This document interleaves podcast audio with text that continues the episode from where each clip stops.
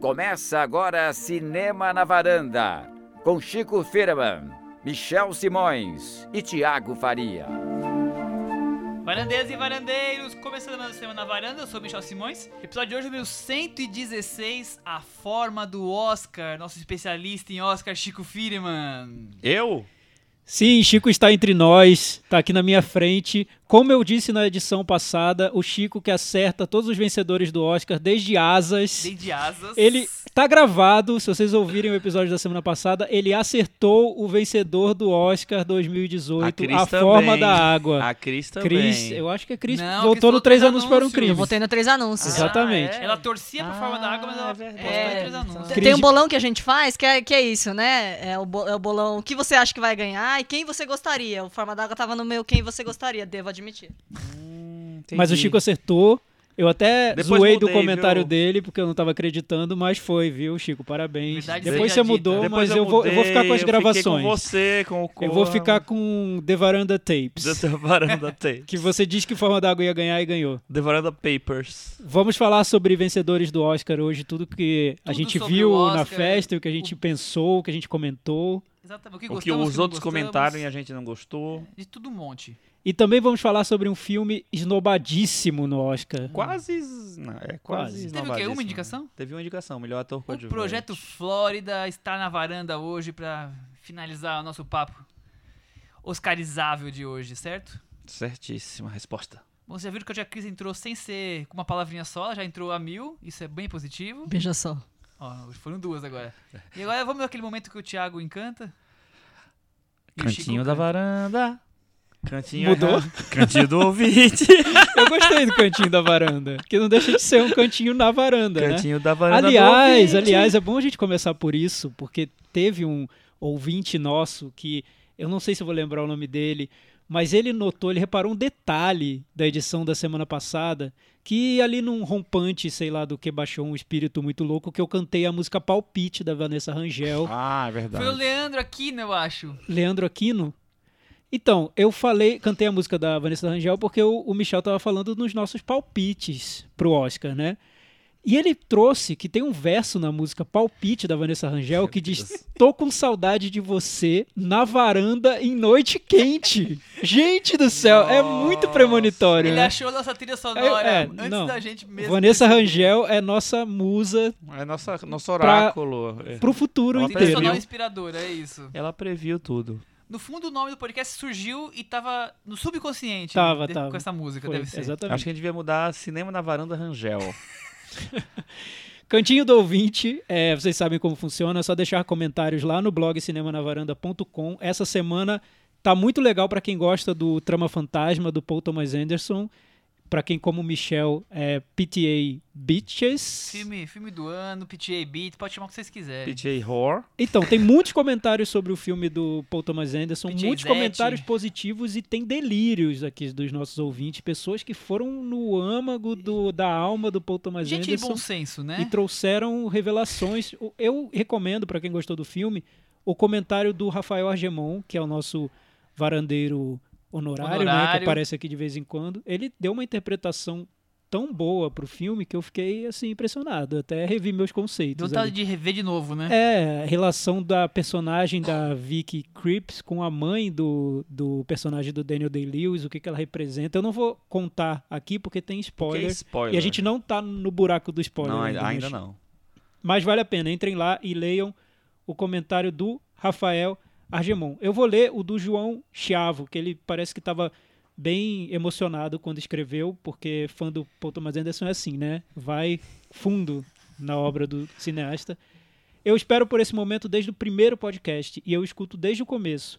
E agora que ele chegou, eu só posso dizer que daria tudo para ter participado dessa varanda. Paul Thomas Anderson é meu cineasta favorito e eu sempre quis saber o que vocês achavam da obra dele. Adorei saber que o Michel também é um grande fã, como eu, e que também compartilhamos o amor por Magnolia, que é daqueles filmes que tocam tão fundo na alma que qualquer argumento racional para defendê-lo parece bobo perto da experiência que é assisti-lo. Inclusive, como vocês citaram bem, acho que os filmes do Paul, ó, já está íntimo do diretor, se encaixam Do muito Paulo, nessa descrição do Paulo.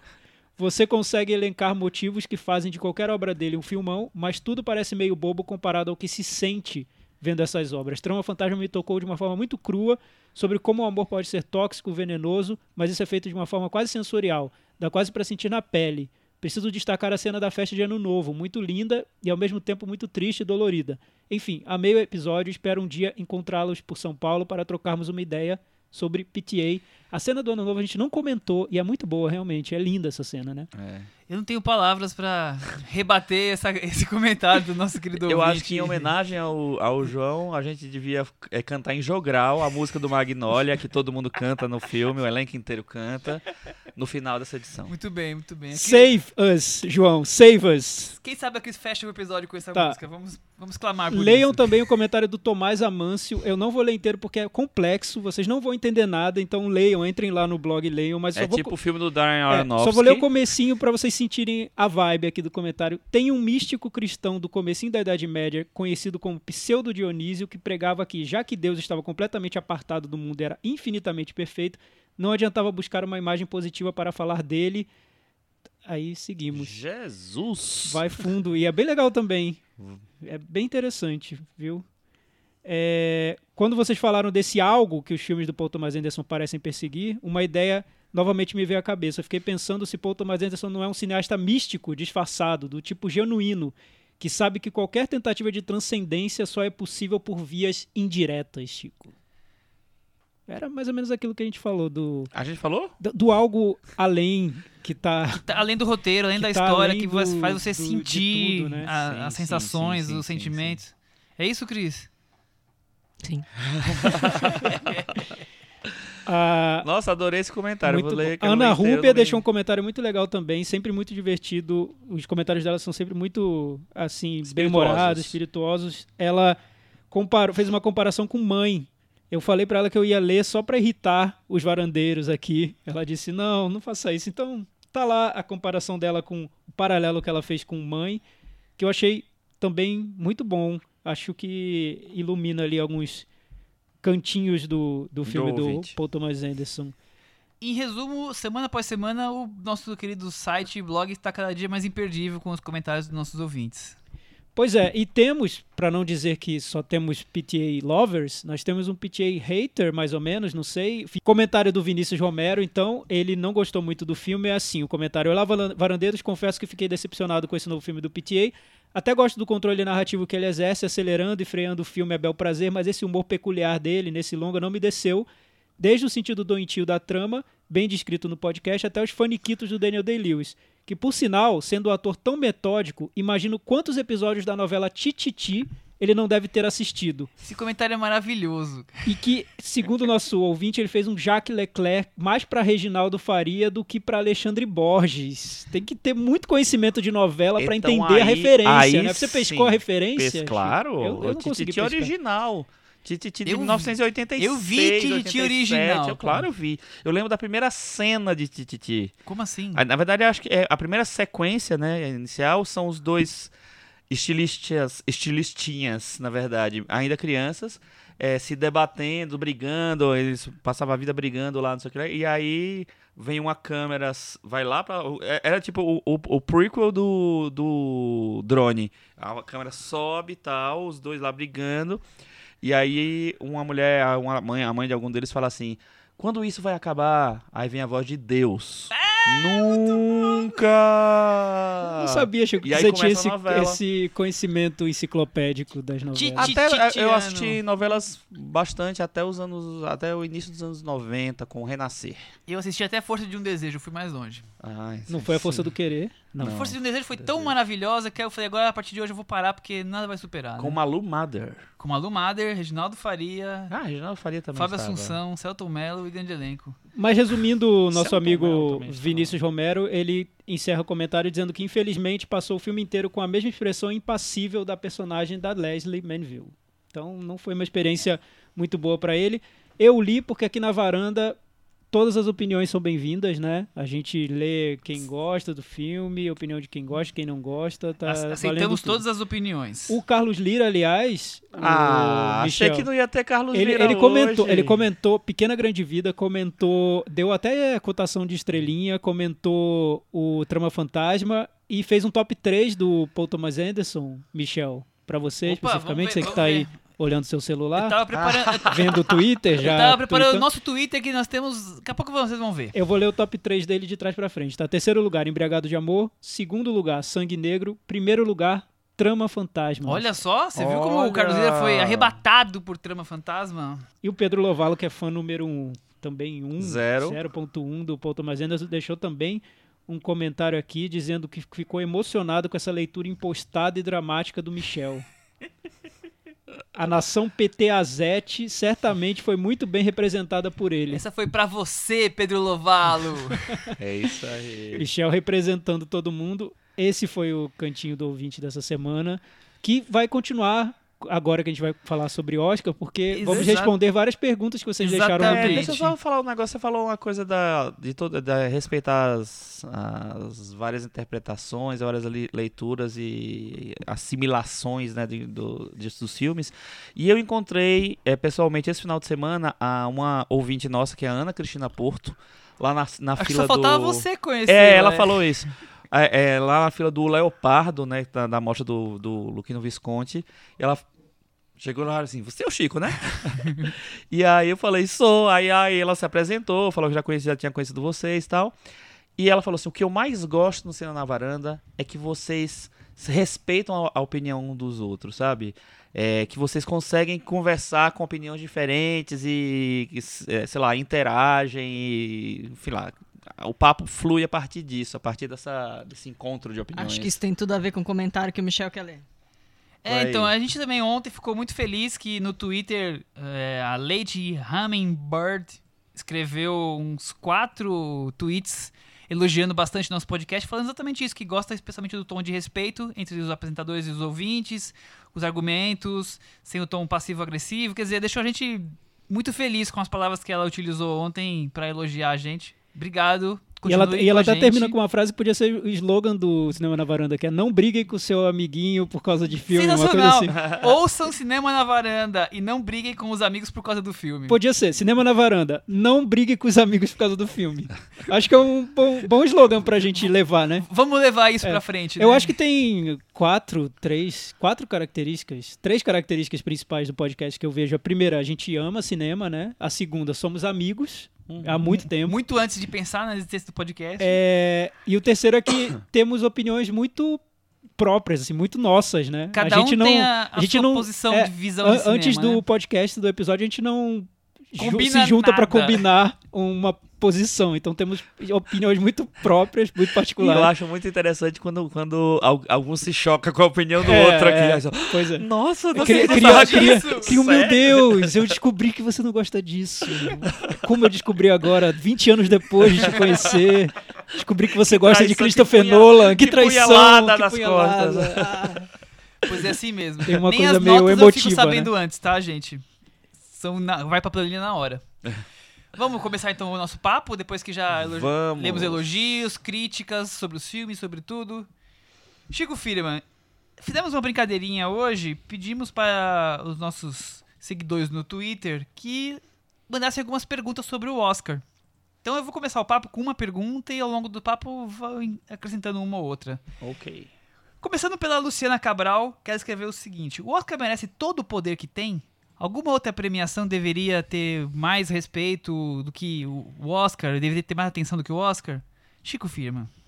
Nossa, que pergunta complexa, Pergunta, né? né? Porque eu acho que a resposta do Michel seria sim. Cannes, Veneza, Toronto, Locarno, Roterdã, Cesar e Goya. Cesar e Goya, Oscar vem logo Só porque eu depois. assisto Cesar e Goya na TV, né?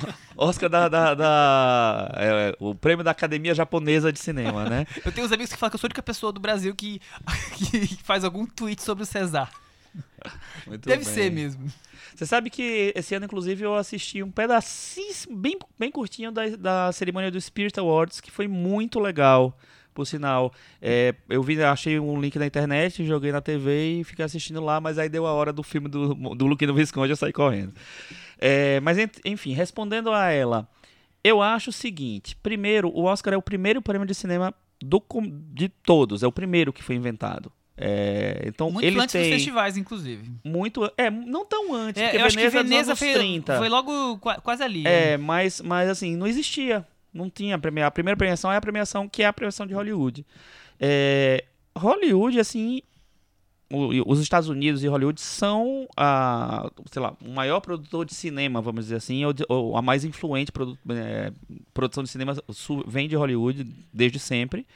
É, então, assim, se o Oscar é o mais importante, ele merece essa atenção toda, acho que sim, porque, enfim, é o centro da principal indústria de cinema do mundo. É, agora, você tem que é, achar que é, a premiação do Oscar é. A verdade absoluta A verdade absoluta? Claro que não, enfim, nenhuma é. Tem alguma outra premiação que, que merece tanta atenção quanto, quanto o Oscar? Acho que não. Acho que os festivais são, são muito importantes, são muito legais, mas assim, se você pensar que o festival tem um universo de 20 filmes, 20 e poucos filmes, é uma premiação muito mais arbitrária. Seis pessoas, sete pessoas, oito pessoas decidem, e no Oscar são muito mais. É, então, assim, o Oscar é um prêmio importante, claro, é a, maior janela para o cinema, assim, em, em termos de prêmio. É, mas é aquilo, assim, é importante, mas também não é importante. Sim, Chico. O que eu acho divertido no Oscar é que, apesar de ser um prêmio definido ali por um grupo de 7 mil, 9 mil pessoas, eu não sei quantos, quantas pessoas Seis mil agora. e pouco, sete seis mil mil e por aí. pouco, Agora sete são mil. acho que 8 mil. 8 mil. Então ficou, ficou na média. Apesar de ser definido por esse grupo de pessoas, a gente não tem participação sobre isso, pelo menos eu não tenho, acho que o Chico também não. Você vota O Hélio Cris? Flores parece que tem. a- O Hélio Flores parece que Parece tem. que Cris, eu acho que tem. não. É, é muito, é muito divertido, eu acho, brincar de Oscar, porque ao contrário dos grandes festivais, Festival de Cannes, Festival de Veneza, que exibem os filmes para um grupo muito restrito de pessoas, a, gente, não pode viu, ver todos é, os A gente filmes. não viu, o Oscar a gente Então, viu. no Oscar a gente exato. viu os filmes, a gente sabe quais são, a gente pode tomar posições, a gente pode definir favoritos, pode entrar na Pode discussão, torcer, pode, pode brincar. reclamar de de injustiças, pode brincar sobre favoritos ou não. Então é um jogo de que todo mundo participa, apesar de que a gente não tenha essa, é, esse poder de decisão, no fim das A contas. gente Né? não ganha nada com isso, a não ser nossos ouvintes ouvindo as- os comentários Exato. nossos ao longo do ano todo sobre É, isso. é a diversão, gente. Também É não pode isso. encarar como algo tão sério e tão, É, e tão tem- E solene, pessoas não é, né? Acho que tem que ter em mente que é a premiação, o Oscar é a premiação da indústria americana de cinema. É, Exato. claro que a indústria americana de cinema quer ser a grande indústria do mundo e ela coloca ali filmes além da, do cinema só É. americano, mas são poucos espaços preenchidos. A maioria é, uma- é um prêmio do, da indústria americana para a indústria americana. É, eu, É acho, isso. eu acho meio bobo é, essa coisa de dizer que, ah, meu Deus, as pessoas ligam muito pro Oscar. Porque é divertido, é legal ligar pro Oscar. Sim, eu entendeu? concordo, Chico. Porque todo mundo tá e- comentando, é, todo ah, mundo tá não, porque as vendo. pessoas não gostam dos grandes filmes, dos filmes dos festivais. É isso que você falou, que vocês falaram, assim, as pessoas não viram os filmes dos festivais, elas vão ver depois. Então, não, não tem como comparar, é outra coisa, é outro universo, é outro recorte. é tudo- E, e eu acho até mais é, lógico, mais divertido comentar uma premiação tendo visto os filmes do que o que acontece com Canning, que a gente comenta sem ter visto, né? É, total. E, fo- e fora que, e por, por mais que, que o Oscar tenha toda essa questão do lobby, do marketing, os festivais erram nas premiações Sim. assustadoramente. E porque tem muito lobby, porque tem são- muito marketing. São sete que votam, nove que votam, é um número muito pequeno nos festivais. Às vezes, eu- o Oscar são aí oito, nove mil pessoas. É muito mais democrático, é muito mais, mais coerente com a maioria do que um festival É, que tem meia e, dúzia e ali. tem duas coisas que eu acho assim. Primeiro, realmente não é pra levar tão a sério o Oscar, mas ao mesmo tempo, quando um filme que você gosta, que você sabe que ele é um filme diferenciado, que você, sei lá, que conversou com você de alguma maneira, é premiado, maravilha, Vamos ótimo. comemorar. Claro, vamos comemorar. É, ou quando um filme do seu país consegue essa, essa repercussão toda. Se eu fosse chileno, eu estaria radiante com a vitória de Uma Mulher Fantástica, porque o seu filme está sendo é, visto no mundo inteiro. O Oscar não é só Estados Unidos, E né? tem a visibilidade. Ele é né? transmitido dos Estados Unidos para uma audiência global, que é enorme. Então, Eu dá uma que é, tipo, visibilidade muito grande. de pessoas, não sei. É, é- negócio é muito legal gigante. participar, mas é uma brincadeira. E eu acho que o nosso olhar brasileiro, é, distanciado, deixa as coisas. A gente deixa essa possibilidade ainda de relativizar mais tudo, né? A gente não precisa levar tão a sério, nem tratar aquilo como algo fundamental para o curso do- da nossa indústria de entretenimento. Não, a gente pode ver com um distanciamento saudável, na minha É, opinião. exatamente. E- Exato, é. E assim, cada país tem a sua premiação e fica ali dentro do seu universo, porque o universo dos outros países é menor. O cinema francês tem lá o César, o Goya, o português tem o dele, o italiano tem o dele. Ficam nesse mundo menor. E, e é curioso quem acompanha esses, porque tem a ver com a indústria daquele próprio país, o que está acontecendo no cinema daquele próprio país. E o Oscar tem esse efeito um pouco mais universal, porque cinema americano é o grande cinema que todo mundo assiste. E né? porque o Oscar quer ser um prêmio do É, mundo, né? A gente comentou É. isso acho que no ano passado. É. O Chico que trouxe isso, que o Oscar tem essa, essa ambição de ser o prêmio de cinema mundial, global, prêmio, né? Que premia não só os filmes americanos, mas os, os melhores filmes do mundo inteiro, de, Uhum. de- os filmes Ele, internacionais. ele quer ser o resumo do ano, ele não É, consegue, ser, mas ele quer é. ser. Mas é- ele tem um espaço que ele galgou, acho que é isso. É, eu acho também. E o Oscar desse ano pra vocês foi é, cumpriu as expectativas, deixou a desejar? O que, que vocês acharam? Nosso eu achei o seguinte, para de uma maneira geral, era o Oscar em que prometia ser o mais político de todos os últimos anos, porque foi o ano mais político dentro da indústria de cinema. E a gente não viu uma festa política nesses termos. É, eles reservaram um espaço é, específico para falar da- da- das, da- das agressões sexuais, né, do que dominou toda, o que foi a narrativa do ano, né, como o Tiago gosta de falar. É, três atrizes que, que foram assediadas pelo Harvey Weinstein estavam lá é, dando a cara a tapa, mostrando mais uma vez, na verdade, né? é, e puxando toda, a- toda a discussão, o momento sobre isso. Mas eu acho que você tratar esse tipo de manifestação que aconteceu muito naturalmente ao longo do ano, numa, de uma maneira tão quadrada, tão coxinha assim, eu achei pouco e eu achei muito. é, sei lá, muito simplório. Achei muito acomodado. Eu acho que faltou a Alison Jane, por exemplo, que foi a primeira mulher a subir no palco, falar sobre isso. Faltou, é, ao longo do, do- da, da premiação, outras pessoas, outras mulheres, outras. Outro, sei lá, qualquer outra pessoa tocar no assunto. A gente viu isso muito pouco, a gente viu nos- em alguns discursos específicos.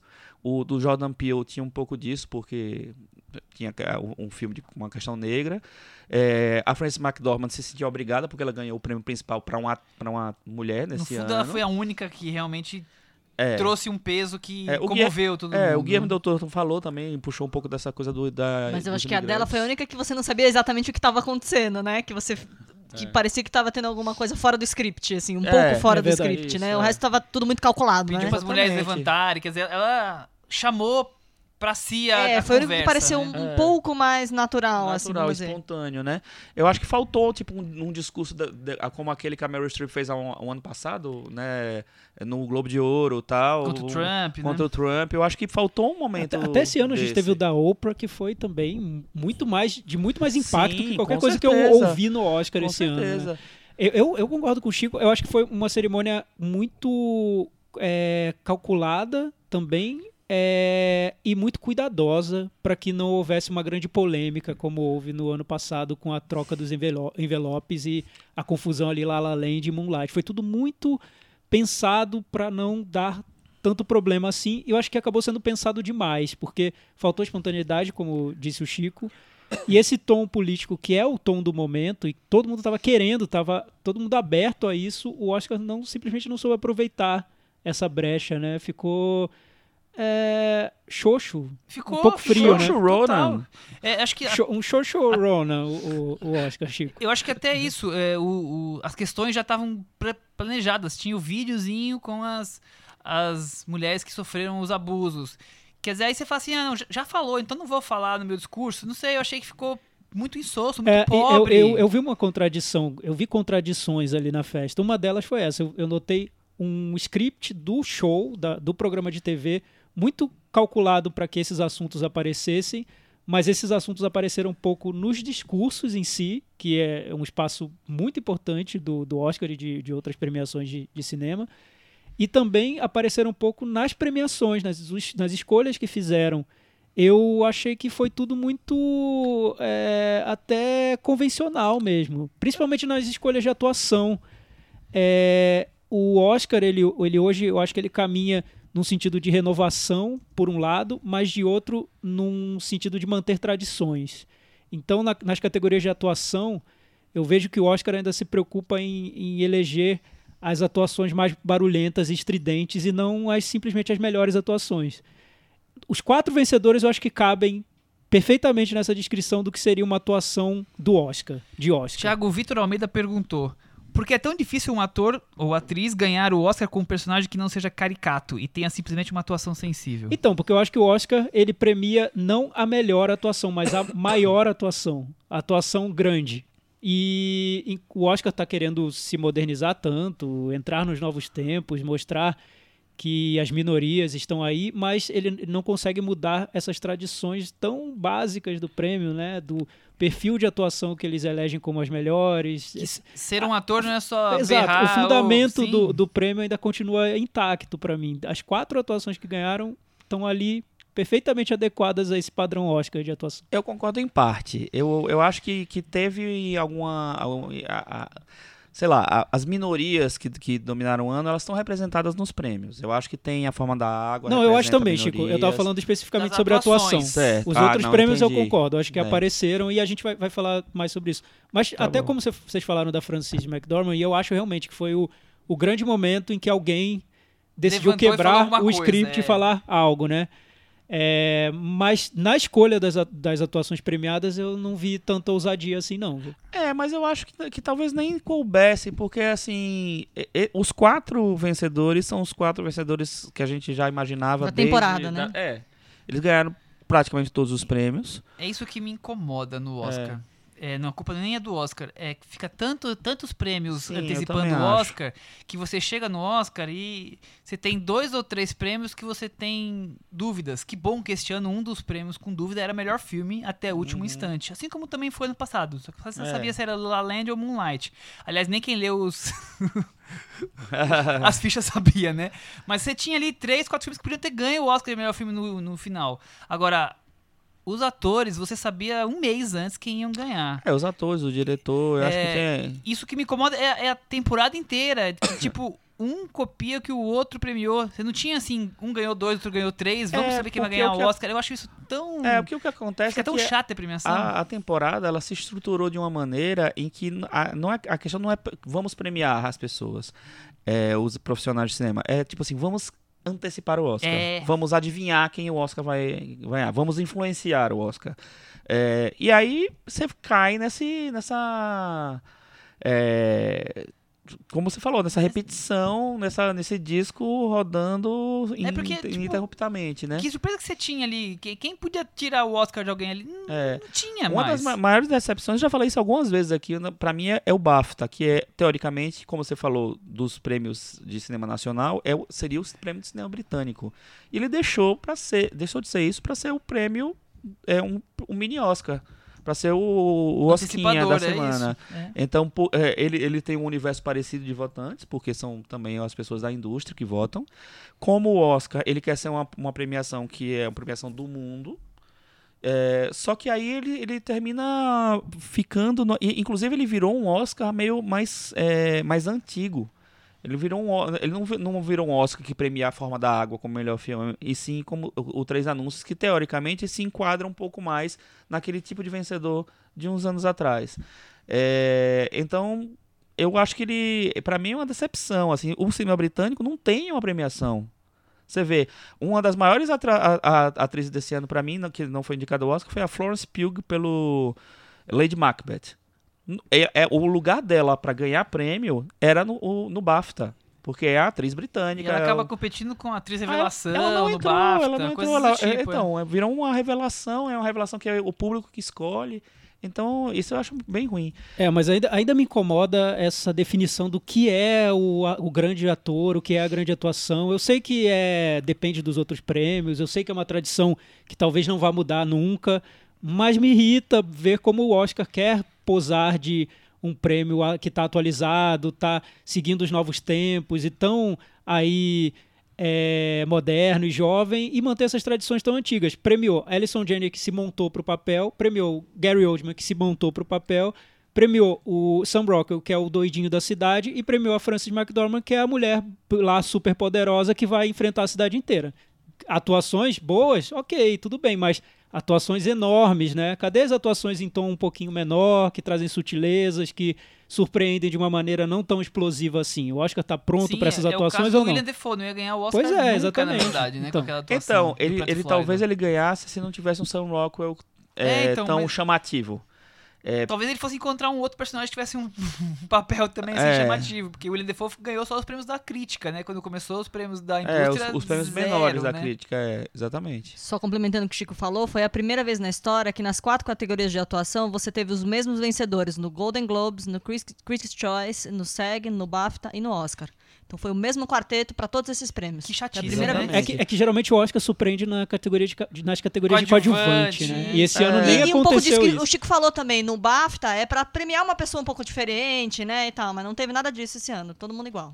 É, eu, e no Spirit Awards, que a Frances McDormand também ganhou melhor atriz, o Sam Rockwell também ganhou melhor ator coadjuvante e o- a Alison Janney também ganhou melhor atriz coadjuvante. A Frances su- subiu no palco, ela, ela, ela falou assim: Eu não aguento mais, a temporada não acaba nunca.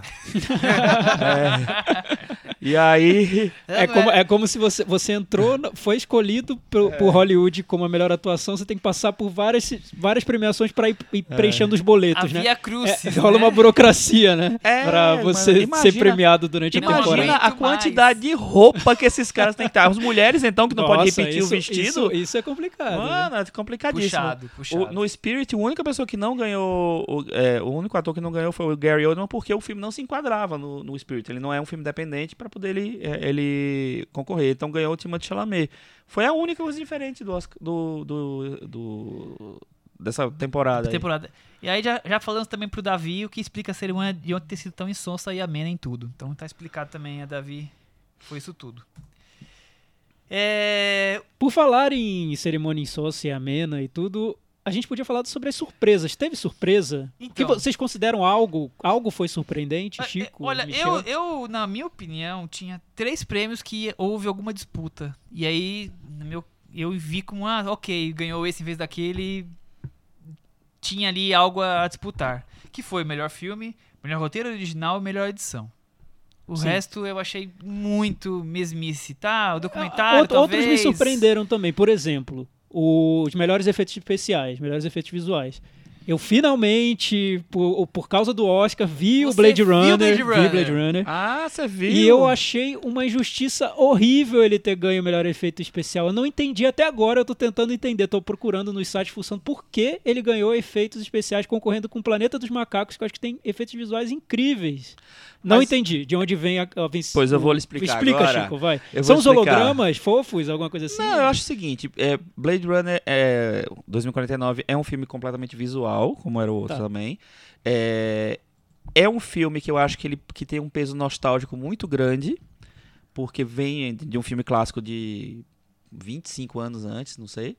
E o Planeta dos Macacos é o terceiro de uma série que tem é, a mesma concepção visual. Três anos do- ao longo de, de, de, desses, sei lá, desde 2011 eu acho que eles estão fazendo a série, ao longo de seis anos. É a mesma concepção. É ma- maravilhoso, é muito bom, é incrível, a, a tecnologia é maravilhosa. Sim, eu acho. Mas o Blade Runner, ele acho que ele, ele vem, nossa, a quantidade de informação visual que tem aqui chama a atenção e é um filme nostálgico que as pessoas, ah, É. Blade É que não me impressionou a técnica. Eu considero um É. prêmio técnico o efeito especial. E É. no caso não me, não me impressionou em nada. Eu até o Guardiões da Galáxia eu acho superior, Uhum. sinceramente. Acho que o trabalho do Blade Runner é muito mais de design de produção e de fotografia do que de efeitos especiais. É. Não, sim, mas é. Então ele, ele ganhou é, Fotografia. efeitos especiais e fotografia. E fotografia, o Roger, Roger Dickens, Dickens. ganha depois de Merecido 14 pela carreira. O, o- no filme eu acho que é muito um portfólio dele. Não, não me convenceu como algo Eu- que, fun- que fosse funcional para ele o tinha filme. umas 20 indicações por aí? Ele tem, Tinha- tinha ele foi 14, é a muito- 14 muito quarta nunca tinha. É, ele, eu concordo com você ne- nessa do, a história do portfólio, porque a gente até comentou algumas vezes, né? São muitas direções de fotografia no filme. Cada cena é uma direção de Eu acho fotografia muito exibido também. Mais a fotografia está se mostrando Mas demais. ao mesmo eu tempo eu acho muito bom. Eu acho, eu acho É ele, ele encontrou muita beleza em, varia- em vários momentos ali. Aquela cena lá do Elvis no coisa eu acho incrível, eu acho muito bonita. É, também não sou tão fã do filme assim não, acho o filme ok, mas eu acho que em fotografia eu torci muito pro Roger Dickens ganhar. E já que a gente está falando em prêmio técnico, o Dunkirk, como o Michel disse, acabou ganhando o prêmio de montagem, que era um prêmio muito disputado, né? No, Esse, no acho que Oscar. tipo, pelo Eu menos não os sei quatro podiam tão- ganhar. Eu será? acho que o Mudbound poderia ter ganho, o Eutônia. Ai, não. o, Baby o Ritmo Driver, de que, que já o tinha Baby ganho Driver eu acho que era o sindicato. único que, tinha, que, que, que merecia ganhar. Não, o Baby Driver ganhou o sindicato? Foi? Ganhou. Ah, é o Lady Bird que não tinha sido indicado pro sindicato. em- E o Dunkirk ganhou também os prêmios de som, né? É, Mensagem de ganhou som mas esse aí era, era lavada É, já que ia aí ganhar, não tinha né? muita, muita chance, não, pra, pra outros. O- No montagem até, eu acho que o Baby Driver tinha chances. Mas, se pensar que é um filme de guerra, filme de guerra... Sempre ganha nesses Sempre. quesitos. É, E montagem, acho que é, é um pouco o coração do filme, na minha opinião. Sim, Até porque ele precisa montar aquele quebra-cabeça todo. três tempos é, diferentes. E, e é, é fundamental pro filme. é. Claro, goste ou não. Ou...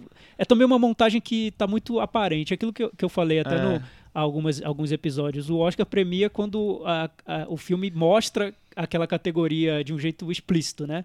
O filme que tem a, a montagem mais aparente, o filme que tem a fotografia mais aparente. Mas o, O, o, Trama Dunkirk- Fantasma ganhou figurino certamente porque é um filme É, que tem muito foi- vestido, É, né? mas, então ganhou mas, figurino. mas eu acho que a, a, a visão que eles têm do, Eles do não, prêmio não de sacaram montagem... a, pi- a piadinha que o Paul Thomas Anderson fez com o filme, né? Não, e o ano passado quem ganhou foi até o Último Homem, né? Que é, que é montagem de de guerra. guerra. É, é. exatamente. exatamente. É, mas, mas montagem, eu acho que é, eles, a concepção da- da- do vencedor de montagem tem mudado com, com o tempo. Nos anos, até os anos 90, eu acho, é, o prêmio de montagem era o, o- a grande prévia do, do prêmio de melhor filme. Então, se o filme ganhava montagem, ele, a chance de ganhar melhor filme era muito grande. Agora são os filmes legais. Pra mim, os Agora filmes de os montagem são os filmes mais a legais. A montagem mais... mais... Mas pra aparente, vocês eu desde eu acho que é o que 2010, tem a quem ganhou? montagem aparente. 2010 foi The Hurt Locker, 2011 foi Rede Social, 2012 foi eh, The Girl with the Dragon Tattoo, né? Os Homens que Não Amavam as Mulheres, 2013 foi Argo, 2014 foi Gravidade, 2015 foi Whiplash, 2016 foi Mad Max, A Estrada da Fúria e 2017 foi Até o Último Homem. Legal. Sou mais chatinho dessa Prêmio de lista, o melhor montagem. filmões. É. Que a gente pode trocar o nome para prêmio Chris Lume. Pode de ter certeza. cinema. Desde 2010 são E talvez excelência. sejam os meus favoritos da temporada. assim. E ela sempre fala que o prêmio favorito dela é de montagem. Tá certo. Editora, né? É editora, né? É, mas mas a nos anos profissão. 90, por exemplo, o Forrest Gump ganhou de mon- em montagem de Pulp Fiction. Pulp Fiction é um filme de montagem. Acho que hoje Pulp Fiction ganhar, ganharia. É, É, com eu acho- eu hoje acho Pulp também. Fiction ganharia. Eu acho também. Bom, é... Tem mais pergunta, Tem Michel? mais perguntas, sim. Vamos começar então a falar qual foi a maior piada da festa? Pergunta de Carlos Lira, Cris Lume. Qual foi a maior piada Teve da festa? Pra começar, teve boas piadas? Algumas. Teve, né? Raras. Jimmy Kimmel Poucas, agradou, né? Cris? Não. É, bom, das piadas, eu- acho que foi a dupla, né? A Tiffany e a, a nossa Maia lá, que de- de- de- deram uma desequilibrada lá, foram mais descontraídas, mais naturais, vamos dizer Brincaram assim. com Star Wars, mais autênticas, eu achei. Que podiam ser elas apresentadoras e não ele. Com certeza. Eu voto em outra piada, que é a piada da da Jodie Foster e É, da Jennifer Lawrence. Pra mim é a Muito melhor boa piada. também. Que é, muito boa. A Jodie- Foster chegou de muleta e falou que a culpa era da Meryl Streep, que deu um Aitonia Uma nela. Antônia nela. Sensacional. Eu achei isso. muito boa, achei muito É, boa. O Jimmy Kimmel eu não acho tão engraçado, né? Mas, não sei, em alguns momentos eu me diverti, até eu me acho surpreendi. ele simpático, É. mas eu não acho legal. não. Pois é, por exemplo, essa piada que ele fez do. É, eu até anotei aqui, percebam o quão perdido está Hollywood quando, é, para falar de mulheres, fizemos um filme chamado Do que as Mulheres Gostam e pro- o protagonista foi Mel Gibson. Eu gostei dessa piada, achei divertida. E também ele fala: Mulher Maravilha nos lembra de uma época do passado, quando os estúdios não acreditavam que o filme de ação poderia ter uma mulher protagonista. Essa época era março de 2017. Acho que foi, foi, foi bom, assim. Eu, Eu, gostei, eu no, gostei. co- no começo, quando ele fala assim: Vamos falar agora sobre os indicados ao Oscar, os nove filmes indicados ao Oscar, oito, é nove, né? É, que estão sendo massacrados por Pantera Negra na bilheteria. sim, sim. Foi, foi bom. É, eu acho que teve umas sacadinhas, mas, por Mas é- exemplo, é muito aquela pouco, piada né? do Falando que ano passado lá- foi um ano que os homens fizeram tantas cagadas que as mulheres decidiram sair com anfíbios, né? Foi.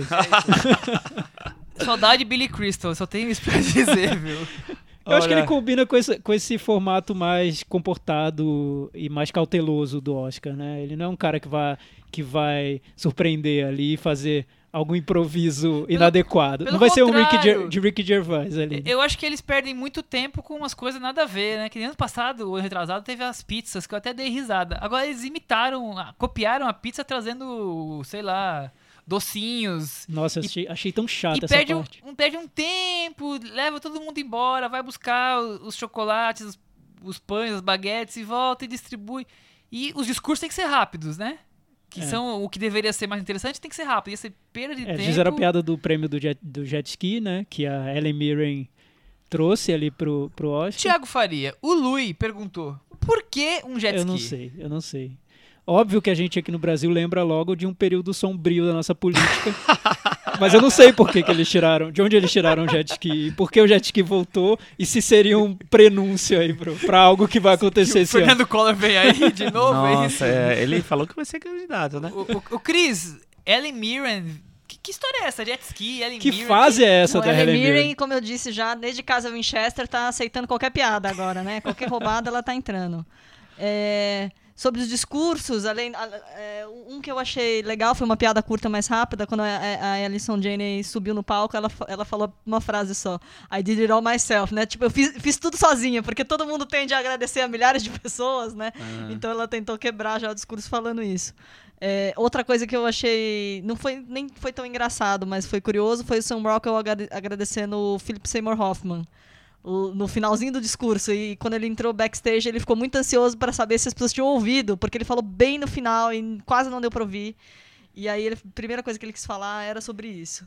É, um discurso que eu achei sem graça foi do Gary Oldman. Achei bem Nossa, protocolar, que sono deu chato, aquilo. carregado. Tem sido sem graça, né? boring. Todos os, os- os discursos deles têm sido, têm muito É, coxinhas. não, porque discurso porque do Gary Churchill, Oldman que é, homem tipo, maravilhoso, exatamente. ah. Não tem. É, é aquele prêmio assim, a sensação que era um prêmio fora do, do, do- do todo do discurso. Tinha que premiar ele, pronto, acabou, vamos resolver isso, premiou. Saudade de E- Gary e Oldman legal. State of Grace. Vamos resolver carreira. isso, senão a Cris vai acabar com a nossa premiação É. no ano que vem, vai criar uma campanha na internet.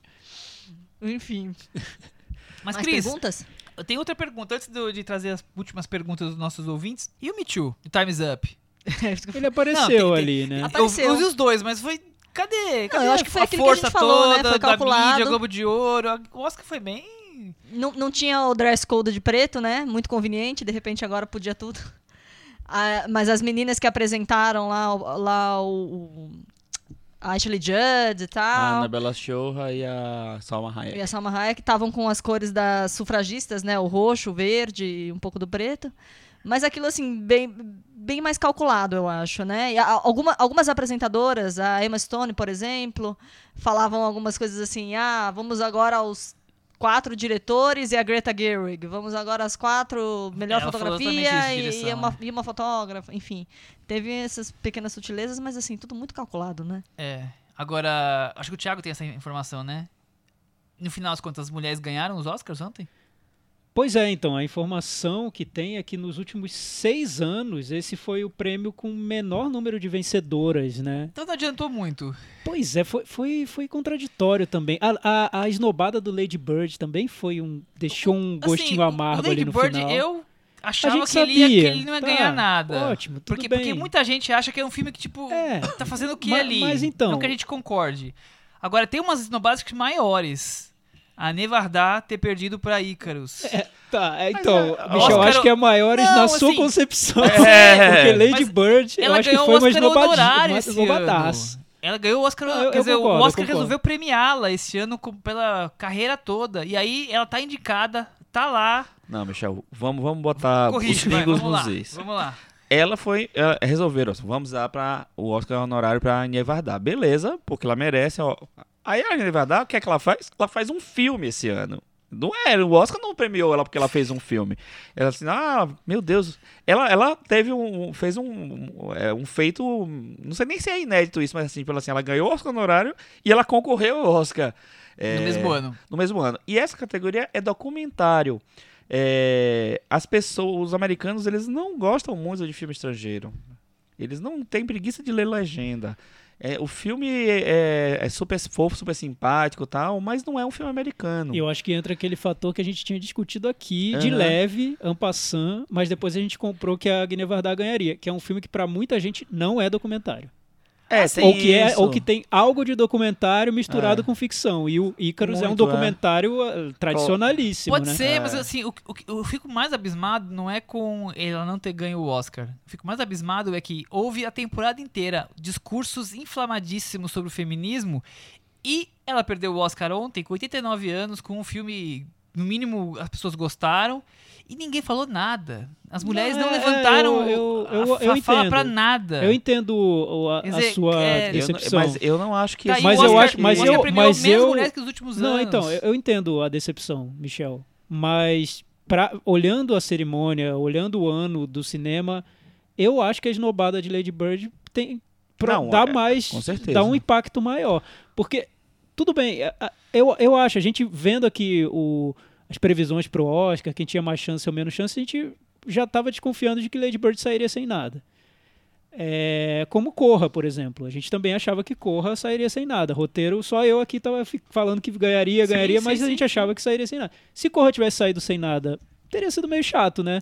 A vitória do Corra pro roteiro original provocou um, um impacto ali na cerimônia, marcou uma posição pra academia que acabou sendo muito importante. Eu acho que faltou a posição do, do Lady Bird, a posição Um feminina em algum lugar na festa, entendeu? Não só a Frances McDormand, porque a disputa era entre atrizes, quer dizer, Sim, ia ter uma, sim, uma mulher. sim, exato. Faltou alguma coisa. Mas também, por outro lado, eu não gosto de nada que seja calculado. Temos que dar tantos Oscars para mulheres, tantos para latinos, tantos É. pra... Não gosto disso. Então, é, é Mas- é complicado isso, então, Mas né? eu Porque acho estranho esse- a, a falta de, de, de gente comentando sobre isso hoje. sim, é, Agne Varda, especificamente. É. Ou, ou É, qualquer, é ou qualquer- não- Michel, ou eu, outras mulheres que não ganharam. eu acho que a não, nunca ia gerar esse- esse- essa comoção toda que você que gostaria que gerasse. Eu tô buscando qualquer Mas- outra- mas eu vou- outra mas eu vou buscar- mas eu vou buscar outras- timeline. A da fotografia, qualquer uma. Mas eu vou eu buscar tenho uma outros teoria. Eu acho que a academia não queria correr o risco de ter um discurso do JR, aquela mala. É possível.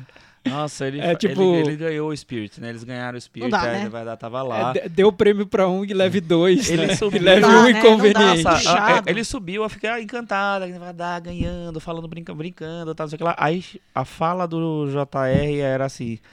E o mais incrível é que a gente ganhou esse filme, a gente não planejou, a gente se encontrou e resolveu fazer um final. Tá bom. é, Ah, tá, né? A gente Tá viu bom. o filme, desculpa, o filme é Tá legalzinho, mas assim, é tudo fake. Então, enfim, não, não, Tá, não vem e não dizer é, que eu vai. acho que rolou esse no- pensamento lá no subconsciente dos velhos, falando assim, É, eu não vamos também. aguentar essa mala. Não, não, não vai dizer que foi espontâneo. Não vamos, JR, não vamos vocês- inflar a mala, né? Aquela coisa de deixar a mala ainda maior do que é. Vamos esquecer o JR Mas a partir assim- de hoje. A gente não fala mais de JR nesse podcast. Não, porque e- ele não deve fazer e- filme bom. Mas né? é outra coisa, assim, o documentário, além de ser uma coisa imprevisível, porque as pessoas não veem os filmes todos mesmo, não, não se importam tanto com esse prêmio, é, é um- uma categoria que, tradicionalmente, alguns é, veteranos e alguns filmes mais cotados, eles não ganham, terminam não ganhando mesmo, Mas- porque... Mas ganhou o filme Ah, que os, que os russos são os vilões, né? Que surpresa os americanos fazerem É, isso. acho que não só que os russos são, são vilões, tanto que a gente quando assistiu ao filme, o Michel viu, eu vi, a gente falou, pô,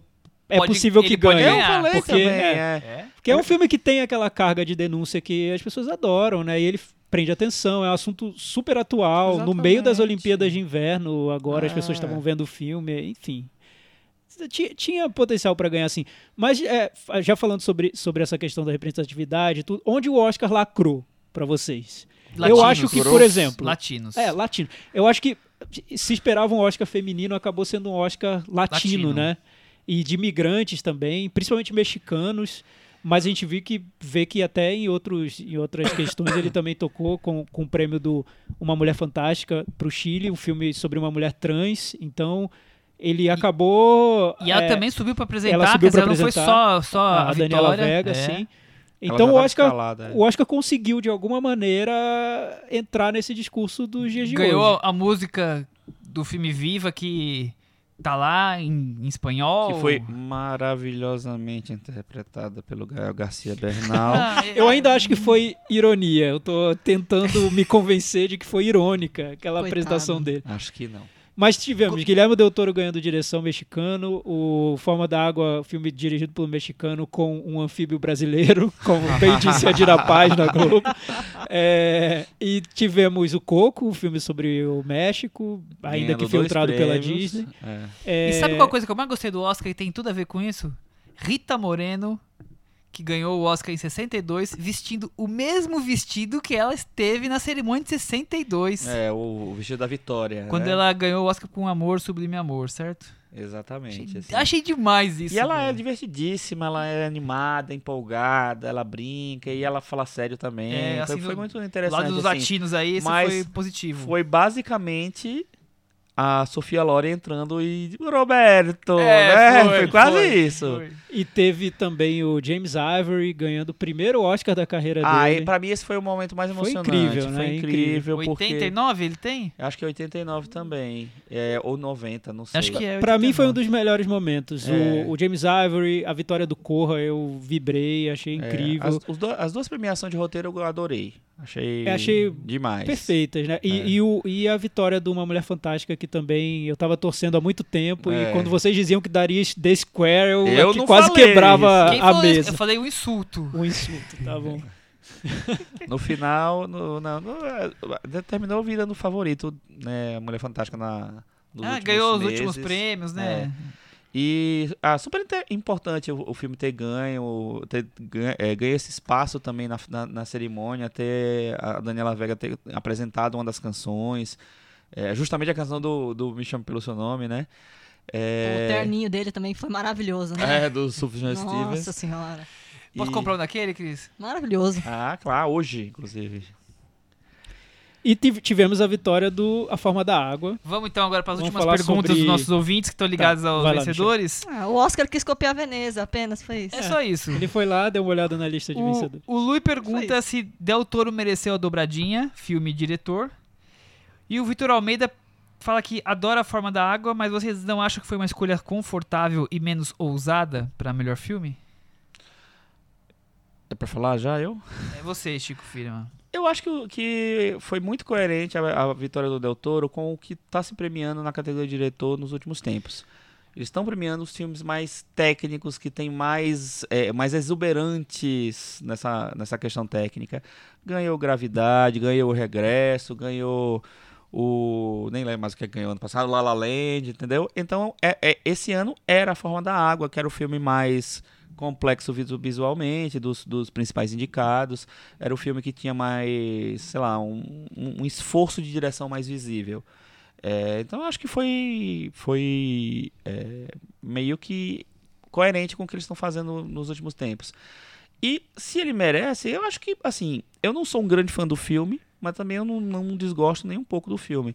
E eu acho que o, o, o Del Toro é um autor, realmente. Eu acho que tá- celebrou-se um autor ali. É, eu acho que ele tem, uma- Tem- um esforço tem de muito da construção. carreira dele nesse Com filme. certeza, tem, to, tem tudo, assim. É, ok, é plagiador? Deve ser, né? Porque parece. Você- vocês ficam se atendo a essa questão do É. plágio, É. gente. Não. A referência. Tem que ser. Não, gente. Que Referências de Ctrl-C, Ctrl-V. Você assistiu não, The não, Space não. Between Não, Us? não, não vi, não quero ver. Ah, É, Por isso que ele tá falando isso. é, bota aí, Chico, Michel. eu, bota- eu, eu achei super merecido. Eu acho que foi um prêmio também pro conjunto da obra, como o Michel falou. O filme tem muito do Del Toro de outros filmes. filme de monstro, né? Ele não, não fez, não saiu e foi fazer um filme de guerra Isso, sobre, exatamente. sobre ingleses indo É, salvar. realmente é coerente com a É carreira super, dele, é né? super coerente com o que ele sempre fez. Eu acho que é um filme mais polido. Isso a gente conversou no- na É. edição sobre o Forma da Água. É um filme mais oscarizável dele. É, acho que o mais- Oscar não teria ido para comportado, é. Hellboy 2 nem para o Círculo de Fogo, mas o Forma É. da Água consegue adequar ali o, o estilo dele ao que se espera num grande prêmio. Prêmio de direção para mim já estava contado, era, era dele mesmo. O filme é que aí Havia uma, havia pairava uma, uma, dúvida. É, uma grande dúvida, aliás, porque Total. eu acho, a gente nunca vai saber, né? Não vou revelar quais foram os segundos, os, Vai o segundo, terceiro, nove, quarto é. colocado. Mas eu acho que foi uma, uma disputa bem difícil que estava indefinida até quase o final. É, se três Cada anúncios tivesse canto- ganho, é, contou ali. se, se três anúncios tivesse ganho, teriam dito que é, a cerimônia foi previsível. Eu acho que não. Acho que estava tudo muito embolado ali. Cinco filmes embolados para ganhar. Poderia ter dado Corra, poderia ter dado Dunkirk, três anúncios, enfim. É, e acabou que foi um resultado que eu achei coerente com a cerimônia, coerente com a imagem que a, ca- academia quer transmitir hoje. É, e também com é interessante por ser um filme que eu considero muito digno, muito verdadeiro. Não acho que tenha sido um filme armado pra ganhar Oscar. Enfim, eu gostei do resultado. Eu, eu gosto, sabe, que eu não acho que, no, que o Oscar deixou de ser ousado, não. Eu acho que o Oscar Não, acabou sendo bastante muito ousado. ousado. Eu acho que ele Porque foi no muito primeiro momento você pode olhar, ah, mas é quase um musical romântico, né? Mas é uma, é um- uma fantasia, é um romance entre um. É um filme de uma- monstro, primeira coisa. Filme, filme de monstro, que o romance entre monstro. A e B não dá pra falar, porque aqui já trouxe um spoiler outro dia que põe em dúvida isso que eu ia falar, então eu vou corrigir. Então, mas ele, ele é muito ousado nessas coisas. Ele tem cenas fortes, tem o gato que morre, quer dizer, ele não é um filminho feito Ô, pra. spoiler, bicho. Spoiler. Ah, Tá no legal. Tem, tem- a trailer, questão, gente. tem a questão da sexualidade da personagem muito aflorada. né, aflorada. filme. então, eu acho que é sim um filme ousado. É uma, é uma escolha bem. ah, diferente do que o Oscar promove no, no seu dia a dia, o que corrobora com os últimos anos de Oscar, que têm sido filmes que fogem do padrão The Post e o destino de uma nação. É, eu também Exatamente. acho isso. Eu acho que ele não é só um filme água com açúcar. Eu acho que ele tenta ter a assinatura do Del Toro em, em- né, em algumas partes, assim, na, na coisa do, do- do fantástico, que não é nem sempre é tão bem aceito. Muita gente vai lá ver e já fica chocado, assim, enfim. Eu acho que não é só um- uma, uma roupagem bonitinha, um romance bonitinho. Ele tem a assinatura dele que tem, tem várias ousadias, né? Agora que é favas contadas, parece muito simples aguentar a masturbação feminina, o monstro fazendo não sei o quê. Agora, né, parece que é uma coisa tranquila e não é. Eu acho que é ousado, assim. Na hora que você vai assistir, tem um, tem um impacto. Tem seus elementos que É, deixam eu acho que tem. É uma fantasia, é uma história de amor, é, tem um espírito de filme B.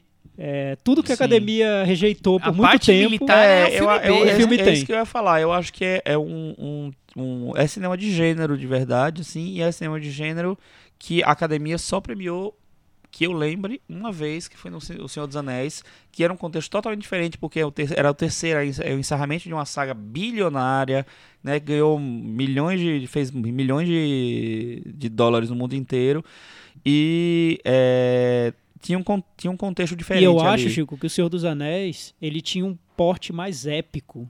Sim, Ah, um porte sim, grandioso, sim, sim, que sim. agradava muito a academia, É. né? Naquela época. E vinha aquela coisa de três filmes, Sim, os dois sim. primeiros super sucessos, vai ter que premiar Já- agora. E os já dois o- primeiros indicados ao Ao Oscar, de Oscar. melhor filme Exato. também. Já o Forma da Água é um projeto pessoal, né? O Guilherme Del Toro É. desenvolveu ali quase por conta Então- própria o filme. Foi É. um projeto quase de guerrilha Então dele. é uma E como a Cris escolha- lembrou bem, ele ganhou Veneza, aonde Três Anúncios para um Crime também participou, concorreu e acabou ganhando só roteiro. Então ele repete a vitória em cima de Três Anúncios. E ao mesmo tempo que ele é esse projeto pessoal, ele tem essa, essa grandiosidade no tema, essa grandiosidade na, na tentativa do, do efeito visual, na, na música pomposa. Então ele tem os elementos Oscar ao mesmo tempo que ele tem um pouco do autoral. Pô, eu acho uma super É, escolha. eu acho, eu acho que ele combina bem isso, o que é mais aceito dentro desse modelo do Oscar com as características dele. Ele não faz tanta concessão quanto parece, eu acho. Uhum.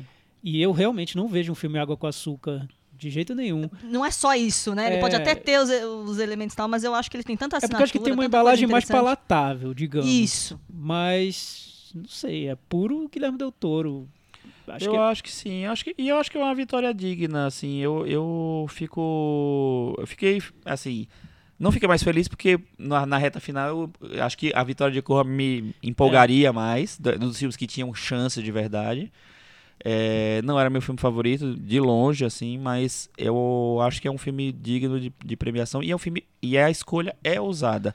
Tudo bem, é uma escolha ousada que ao tempo, que ao longo da, da, da temporada virou uma esco- escolha ousada standard. Era o filme que ganhou o o sindicato dos produtores, o sindicato dos diretores.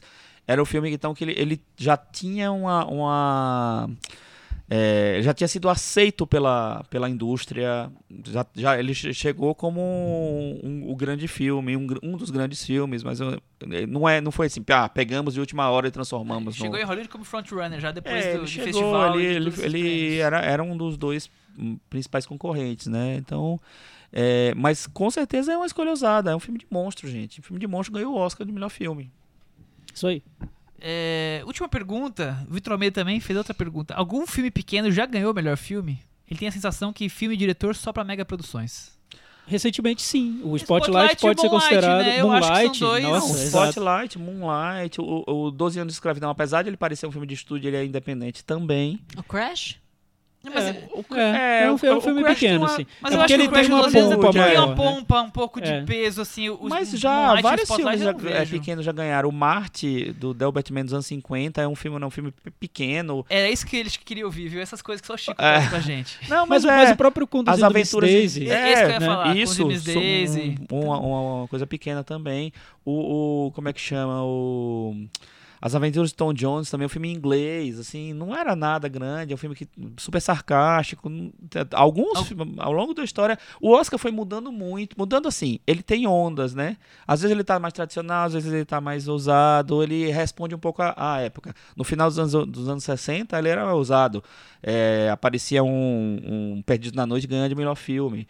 É, o Que ano também anterior. não é um grande filme, um, grande, um filme épico, digamos Não, assim, nem um pouco, muito menos, muito, muito, muito menos do que isso. Aliás, é maravilhoso. É, e no- mas no ano anterior foi o, foi o Carol Reed que ganhou, mas foi o Oliver que era um musical clássico. Então, assim, eles têm essa coisa de, de ir e vir pro, pra coisa mais, mais arriscada e pra coisa mais, e, e transformar a coisa arriscada também no filme do Oscar. E acabaram dando uma resposta boa para a era Trump, né? Valorizando os imigrantes, é, acaba sendo uma resposta bem clara, né? Mas não teve nenhum discurso, né, de impacto. O, o do Guilherme Del Toro eu gostei. É. Ele fala que ele é imigrante, Ele ele, começa que é imigrante, fala sim, que mas- cresceu no México Sim, e sim, que mora sim, nos sim. Estados Unidos.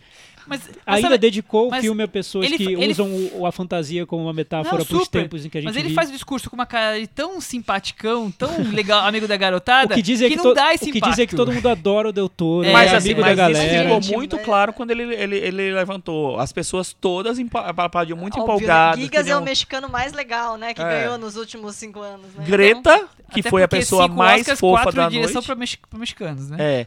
Greta, que foi a pessoa mais fofa Não, da noite, Greta- amou Greta- todos os prêmios. E ela não ganhou nenhum prêmio, tadinha, mas ela amou todas as escolhas, gente. Ela é maravilhosa, melhor atriz, melhor pessoa.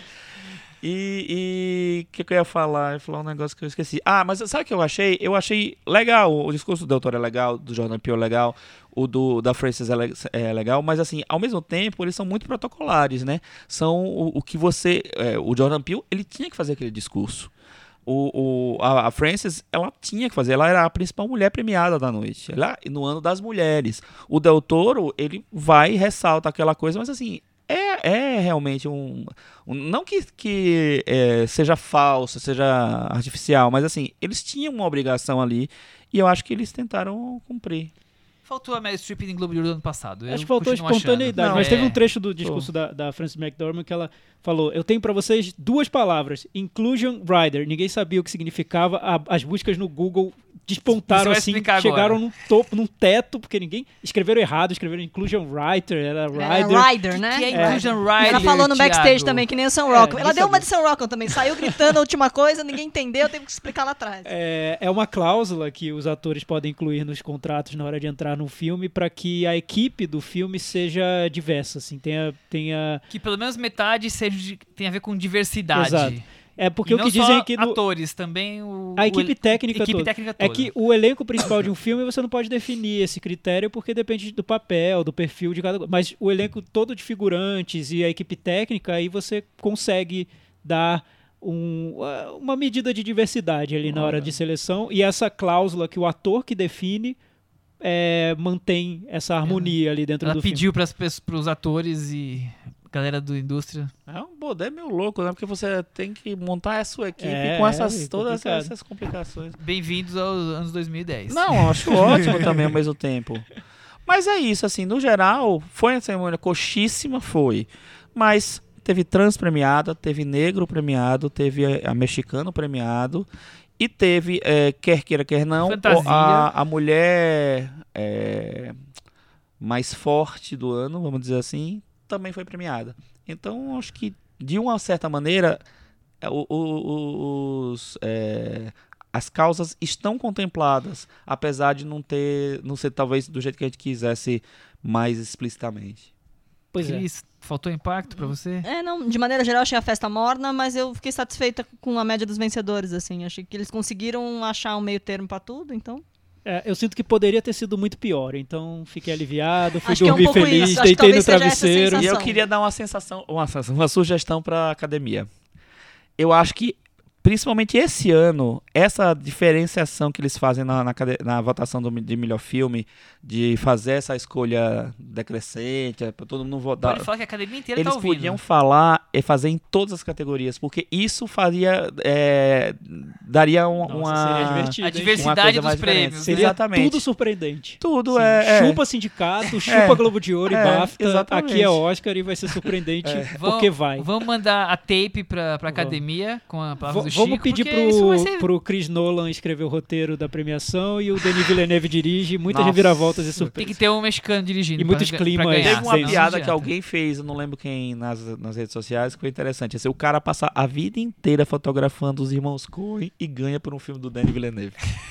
Roger Dickens, A né? vida tem dessas coisas, É. né, Chico? É Gente, tudo o uma nosso- grande comédia. E o bolão da varanda? E o bolão? Foi disputado. E aí, Michel? Vocês Nem- nem imaginam como dele. foi disputado, mas eu tô aqui com ele guardadinho. Com a nossa, Abra seu Excel a pra nossa gente. planilha tá Excel. aqui.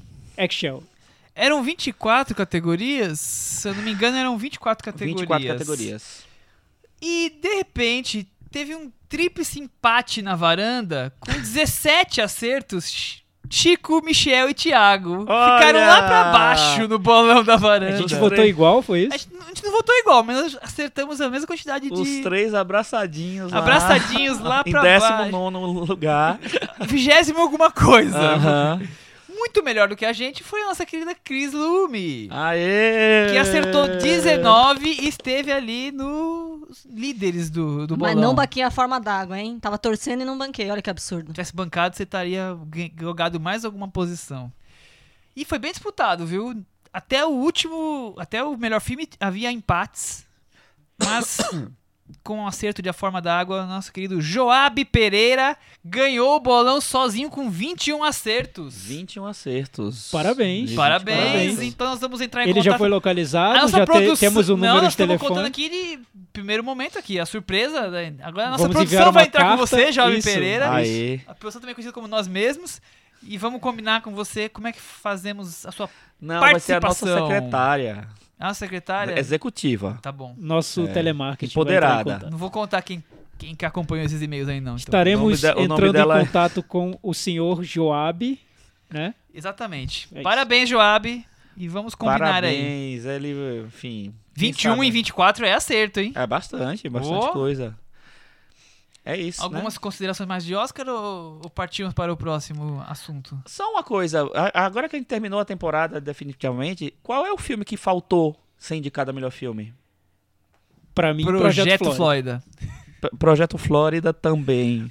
Eu- Vamos falar de Projeto Flórida, então, já que nós não tínhamos combinado de falar desse filme, mas já que foi isso, nós não combinamos que faltou o filme que faltou. Essa respostinha. Não. Foi perfeito, achei a sincronia digna de Olimpíada. Assim. Queria ter Eutônia, combinado isso sabe? que ia ficar mais automático. não, não foi combinado.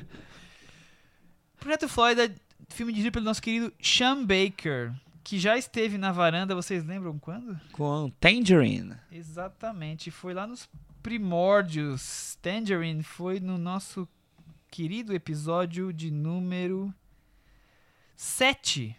Ninguém Sete? segura esse DiCaprio. Olha o título maroto, né? Porque a gente tá falando sobre o regresso, possivelmente. Com né? certeza. Sim. Foi quando a gente fez um DiCaprio, DiCaprio Edition, falamos sobre a carreira do Ah, Leonardo DiCaprio. tá. Foi, acho que, a única vez que nós falamos da carreira de um ator e não de um diretor. Mas, pois bem, falamos sobre Tangerine, que nós gostamos. Ele ficou na varanda. Agora vamos ver. Vamos ver, não. Já declaramos que gostamos de Projeto Flórida. Ele já de cara ficou na varanda, né? Sean Baker, recapitulando, é um diretor de filmes pequenos. Ele normalmente faz filmes com personagens à margem da sociedade. Então, Tangerine é um filme LGBT, filmado em com um iPhone. Antes disso, filme ele fez. trans, né? Filme trans, exatamente. O Starlet é um filme sobre uma amizade entre uma menina que, que faz filmes pornô e uma senhora. Ele, ele gosta de mexer com esses personagens que estão A margem. à margem. E o Brasil Flórida passou na quinzena dos realizadores em Cannes.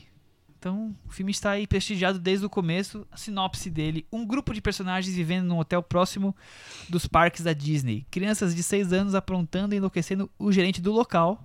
Willem Dafoe. Adultos em tempos difíceis, na luta para pagar mais uma diária do quarto do hotel, porque eles moram no próprio hotel.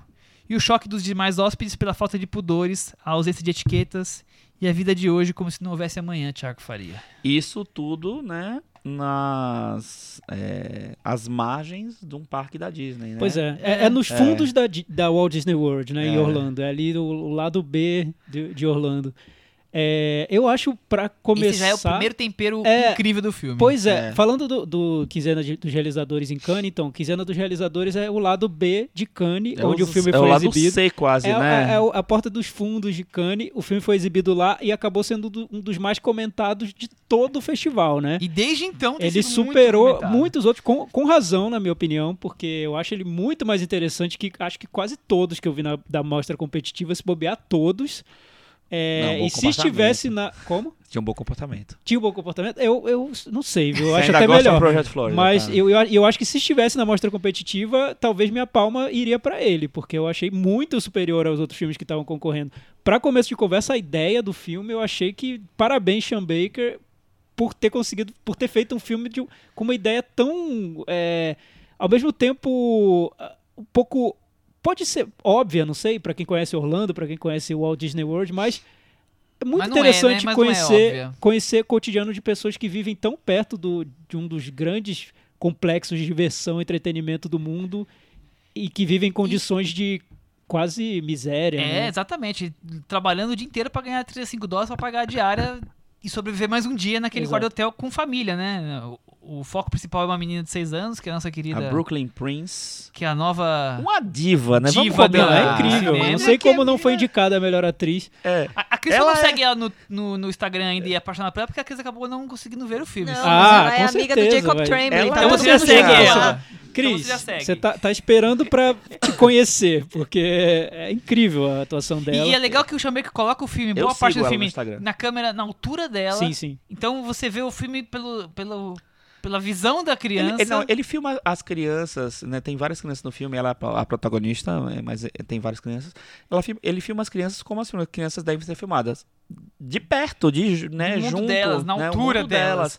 O mundo de Gulliver, né? É, e, e- e essa relação entre crianças quase de rua, sem mãe que tá trabalhando num subemprego também, e estão aprontando mil e uma, e na parede de lá é a Disney, e, e essas crianças estão ali vivendo o mundo de fantasia delas, o Goonies delas ali entre construções e piscinas e jogar bexiga de água no- no- nos hóspedes, quer dizer, das coisas mais arteiras possíveis. É uma coisa muito fascinante. Você tá assistindo o filme naquelas brincadeiras e sabe que ali atrás tá ali todo mundo comprando Mickey, comprando É. mochila, tudo. O que eu acho a grande sacada do filme é que ele, ele desvia de vários é, possíveis clichês que ele poderia ter cometido ali. Ele poderia ter sido um filme muito óbvio sobre esse contraste entre essas crianças e a Disney. E óbvio de um jeito apelativo até, porque a Disney tá logo ali, mas ele não é assim no, em nenhum momento. As crianças têm as brincadeiras delas, têm o ambiente delas, tem o mundo particular aí que elas habitam, que não é a Disney. Não existe Disney pra É, eles. é o, o, o pântano, às vezes. É o nada. É as- a, a loja caindo aos pedaços, a sorveteria velha, o, o, A ambiente em que elas vivem. A casa abandonada. Não é a Disney. Apesar de, de que a Disney tá ali, a gente sabe que está ali, mas o filme não fica usando isso ostensivamente para criar esse contraste. E o outro ponto que eu acho é que ele usa muito esse, esse imaginário da Disney é, como parte da maneira como as crianças veem aquele mundo. Então, todo o ambiente em que elas vivem, esses hotéis decadentes, essa- essas lojas caindo aos pedaços, elas são coloridas, elas são. Elas trazem esse- essa ideia do sonho americano, do, da- do mundo de magia, de diversão, só que como se fosse um, o, o porão desse mundo de magia e de diversão. Como se fosse a fantástica fábrica de chocolate do Willy Wonka, já caindo aos pedaços, já virando quase um filme de terror, né? É, o- o- eu acho isso, eu acho que o, que o, o Sean Baker ele consegue con- é, fazer um conto de fadas marginal. É, é quase uma fábula, porque se tem, tem muito isso da- do imaginário das crianças, da brincadeira das crianças. É como se eles estivessem num parque que é exatamente o oposto do, do- do que livre, tem do né? lado, é, né, do- do- do- da Disney. Eles estão brincando, o filme todo são as crianças brincando, né? E é, ele consegue criar isso, é um, o, o lado B da Disney. Então, eu acho que ele, ele faz essa, essa, é, essa ligação direta e, ao mesmo tempo, proporcionalmente inversa, né? E a- é, ao grande parque, a grande indústria que é, que é a Disney, tem a, o conto de fada mi- minúsculo também, É. que é aquele ali do eu, lado. Eu concordo. Eu Acho que ele parte de uma, de uma questão social muito marcada no filme, que tá lá muito presente e é muito forte, mas ele decide falar sobre o cotidiano daquelas crianças, né? Baixando a câmera de, Uhum. de igual para igual e mostrando como aquelas crianças são e como elas vivem. Humaniza muito os personagens, né? Personagens que a sociedade quer varrer para debaixo do tapete. né? Exatamente. E é interessante que a gente está num ano né, em, que, em que vários filmes quiseram mostrar quem é esse americano médio, quem é, é, que, que vive numa realidade de marginal mesmo, né, de, e de violência e de droga e de, sei lá, de é, intolerância e tal. Eu acho que nenhum filme chegou perto do que o, o Projeto Flórida conseguiu de, em retratar essa essa é, esse americano meio sem esperança, meio, meio é, perdido no mundo, assim, é, é, sei lá, é, destinado àquilo ali, àquela, àque- à- àquela condição de, Meio desamparado. de assim. desamparo, é mesmo. É, pois é, eu vi isso.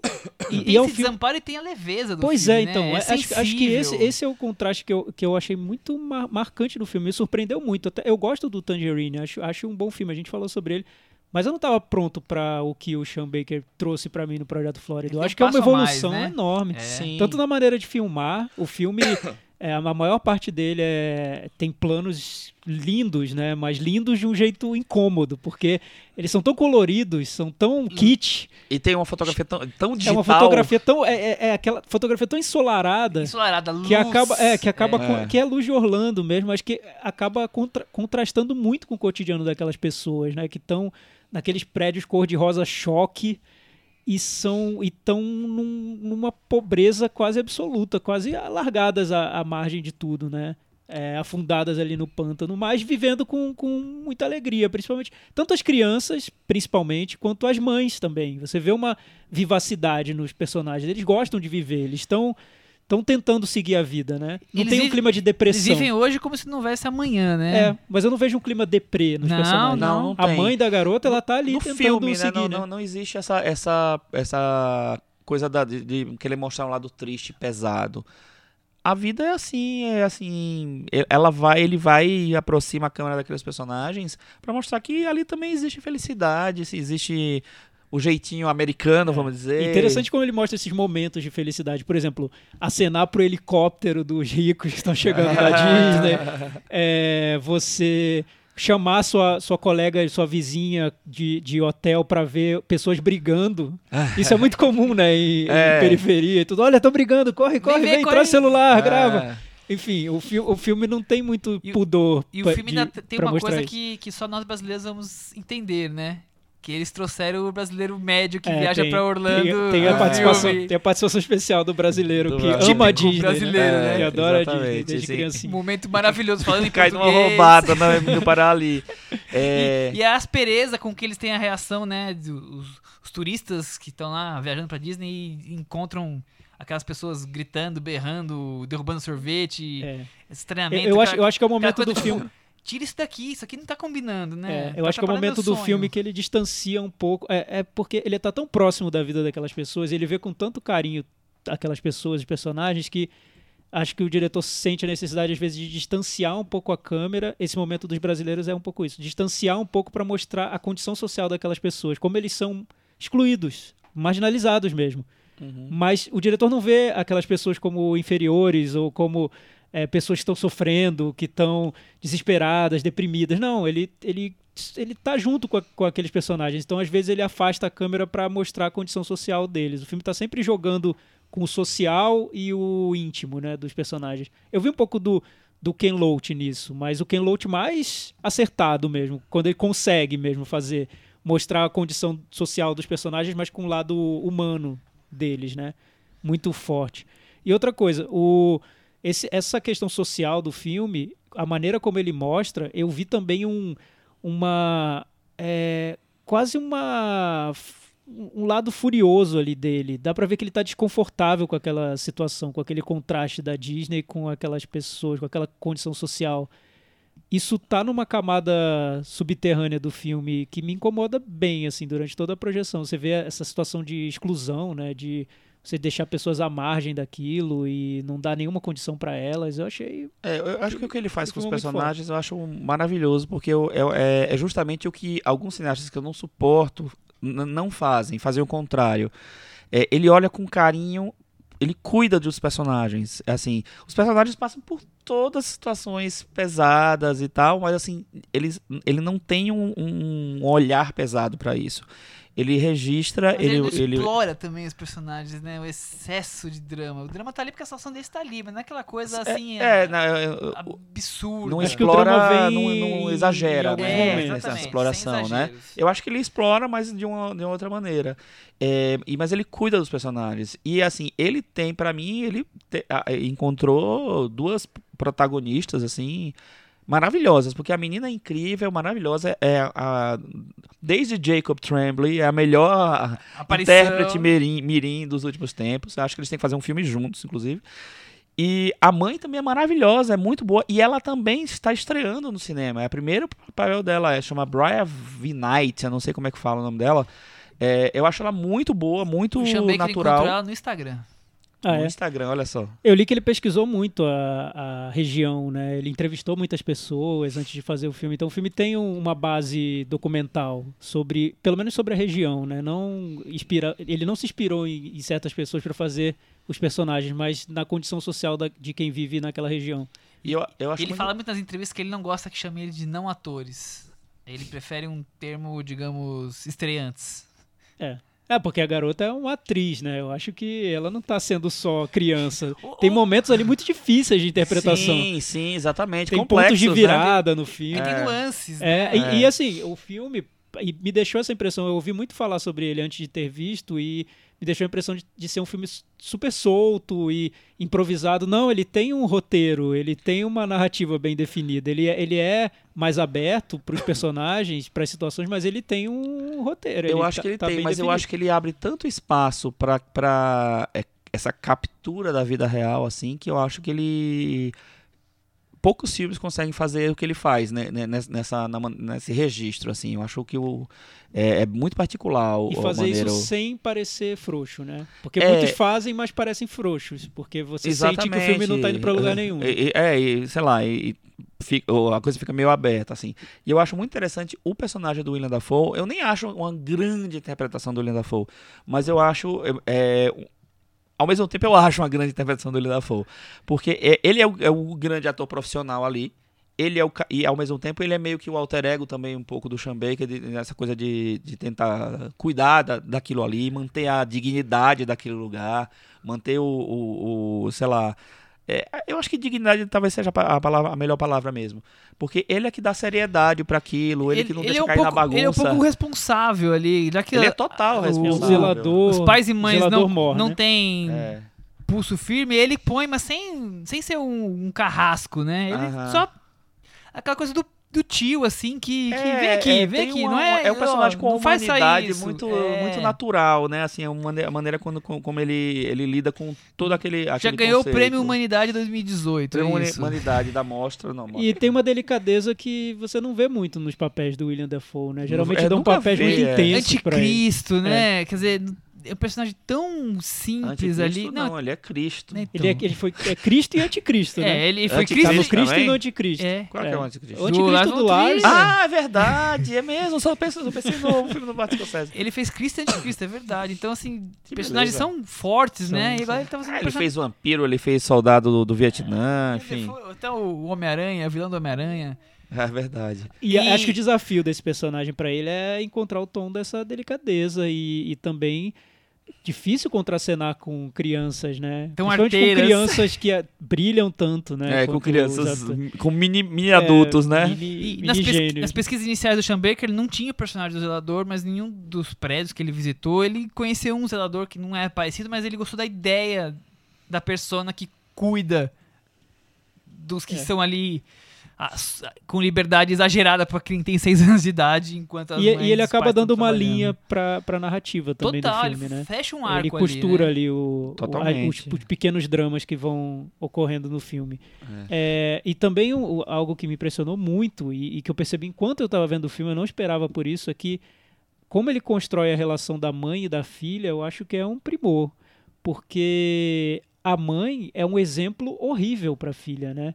Ela, imagina, ela faz coisas abomináveis diante da filha e a filha imita a mãe e é, tá lá junto com a Como mãe as tempo todo. filhas, né? Como as filhas fazem. Espelho, né? É, então, se você contasse a história do filme, as situações que ocorrem pra alguém, muito possivelmente a pessoa diria: gente, essa filha não pode ficar com essa mãe de jeito nenhum. Alguém leva essa filha embora dessa mãe. Só que o filme, e, o- e acho que é o grande trunfo dele, ele cria essa relação de carinho e amor entre a mãe e a filha de um jeito tão palpável ali, tão visível que é, a gente nem cogita essa possibilidade de uma separação entre elas. A gente sabe que ela é um péssimo exemplo para a filha, mas A gente tem algo que entre elas que a gente não consegue juntas. explicar. Que e, o é filme, e o filme deixa isso, filha, né? é, e o filme deixa isso muito visível. É difícil você, você filmar uma relação quase abusiva e Irresponsável. irresponsável, total, em todos os níveis. É, E ao mesmo Ma- tempo mostrar esse amor de é mãe, né? muito amorosa a relação ao mesmo tempo, né? Muito cheia de carinho. Sean Baker tá fazendo um cinema de baixo orçamento que o cinema americano tava precisando, né? Com Sim, personagens que Com estão muitas fora ideias, do dia, do, eu do dia acho do também. comum, É. com ideias, inventivo, mas também com uma assinatura, né? Os É. filmes eles todos são muito solares, muita luz. E, e observando o momento também. Eu vejo um paralelo entre o filme dele e até indo para um outro gênero totalmente diferente, um Corra, que é um filme que vê o momento que a gente está vivendo com uma com, com inquietação, com uma vontade de colocar aquilo em discussão, né? Eu acho que ele tem isso no cinema dele. O primeiro filme que eu vi dele era um pai e um menino, os dois negros, o menino bem porque tamanho da, da, da personagem desse filme, que o pai vendia tênis, tênis falso no, em- na Broadway e o menino tava ali também abandonado. Era quase um Projeto Florida versão Broadway com o pai vendendo tênis falsificados. É, é, é desse mundo o cinema dele. Fora Mas que tava- para brasileiro, eu acho que muitos não vão ver porque é um filme muito pequeno, Muito mas pequeno. pro brasileiro que tem essa ideia de Disney como o paraíso, que as meninas têm que ir quando completam 15 anos, é obrigatório, né? Todo mundo devia ver Projeto Ah, Flórida. Acho que mostra um lado ali de Orlando que Olha é a muito esquina, a incômodo. esquina a seguir, né? É, pois é, olha os fundos. Vão... E é engraçado que o filme te- mostra muitos fundos de, de loja, de lanchonete. Tem uma lanchonete que tá sempre ali presente no filme, mas o filme sempre mostra o- a porta dos fundos, né? Ele raramente vai e, e mostra A entrada os principal. personagens entrando pela frente. Eu acho essa frase maravilhosa, porque é para mim ela define o filme. É um filme que mostra a porta dos fundos. e é verdade. Aliás, tem uma cena na lanchonete da garotinha pedindo um extenso cardápio, que é quase um paralelo do Trama Fantasma, né? Eu tava percebendo isso. É quase a mesma coisa. Já faz tempo que eu vi, eu não lembrava disso. Mas...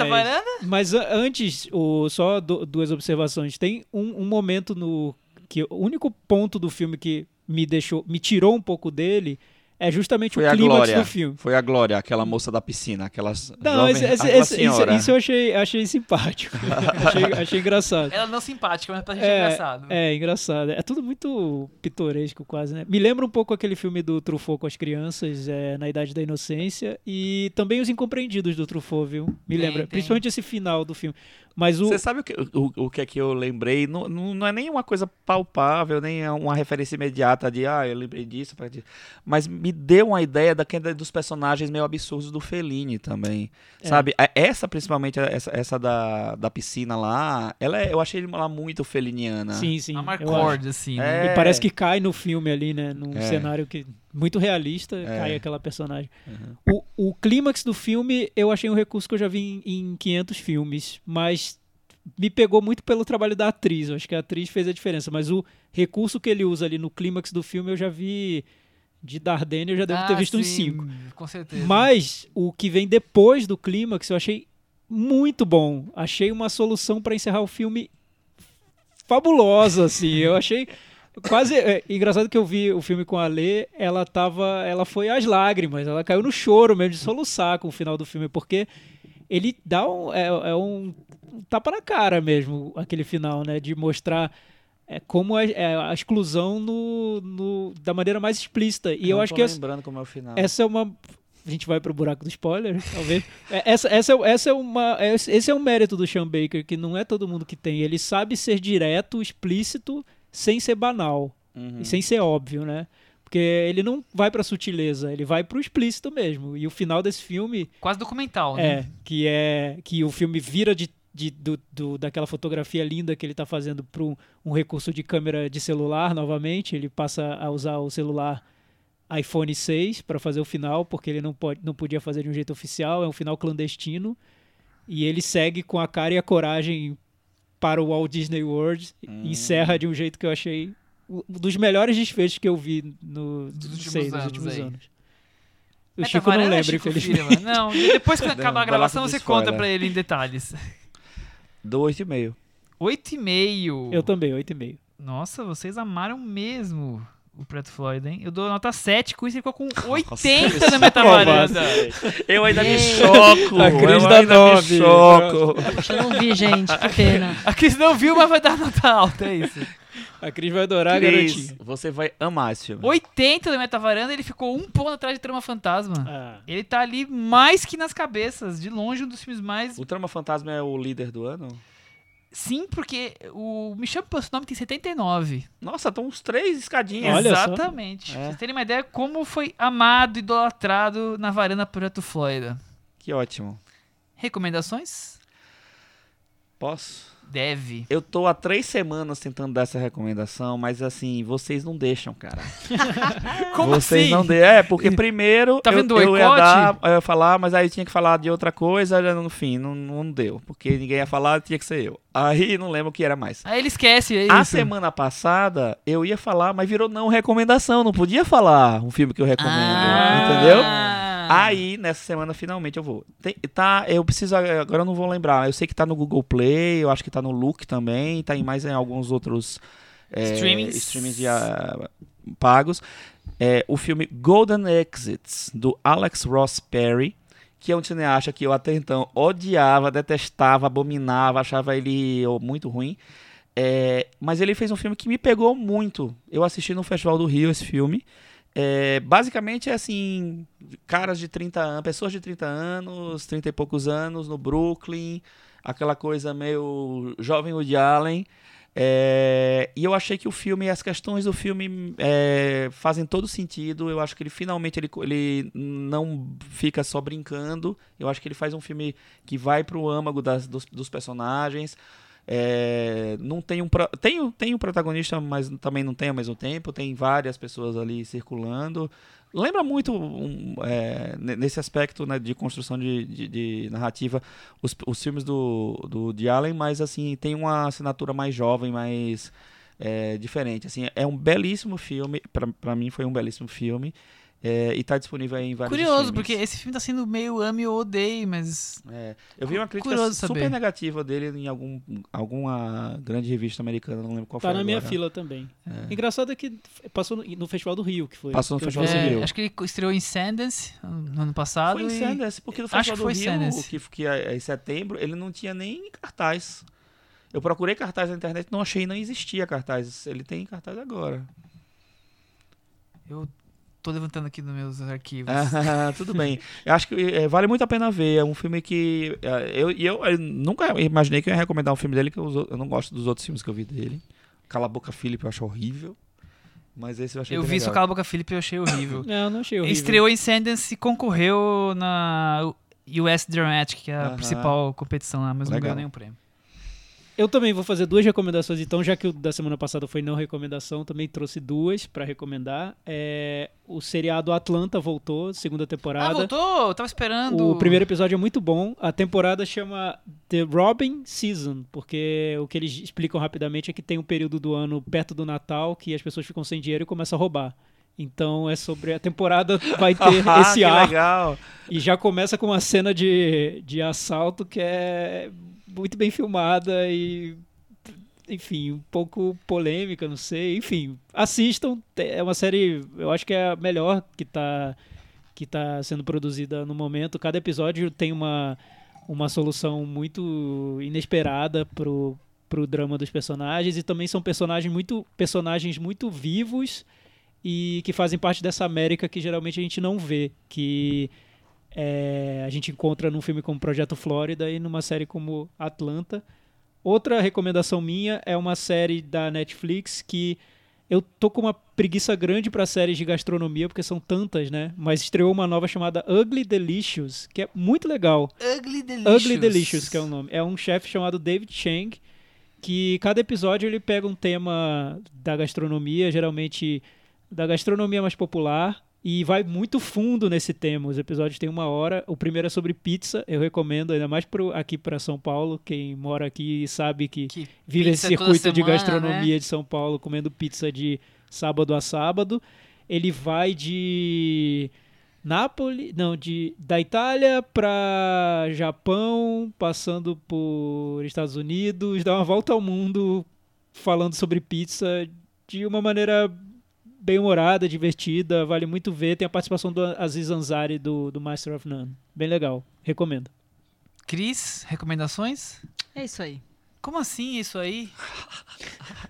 Algum filme que você viu essa semana, Eu- Cris, eu- que você recomenda Eu ou tava, recomenda? eu tava tentando planejar com ela ver Operação Red Sparrow, mas aí ela fez um lobby com meu sobrinho, nosso sobrinho, e aí a gente foi ver um filme de terror. A Casa de Winchester, já falamos aqui hoje, né? Que a nossa querida Ellie Mirren, depois desse filme, tá aceitando qualquer coisa. Ela tá né? bem no filme, Cris? Não.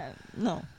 O filme E tá o filme bem? Não. assusta, é bom? O filme não assusta, o filme dá medo, sei lá, nos primeiros 15, 20 minutos, e depois você já descobre que- do que se trata, do, pra onde vamos caminhar, e é bem mais do mesmo, assim. E sabe o que é mais triste? Porque É- quando eu vi a Ellie Mirren, eu falei, pô, talvez tenha um, né? A história é super interessante, A porque história é é maravilhosa. a história de uma personagem é, Real. real. que é a, a e- A viúva herdeira. né? isso da A ideia Da da, marca casa, de- né? da marca que Winchester de armas dos Estados vai Unidos. crescendo porque é pra ir trancando os espíritos nos quartos. né, ela tem essa questão de, de ter contato com os espíritos. Então a ideia é super legal da mulher, maior fabricante de armas, ou sei lá, uma das mais famosas da época, né? E toda essa relação toda e o filme de terror é.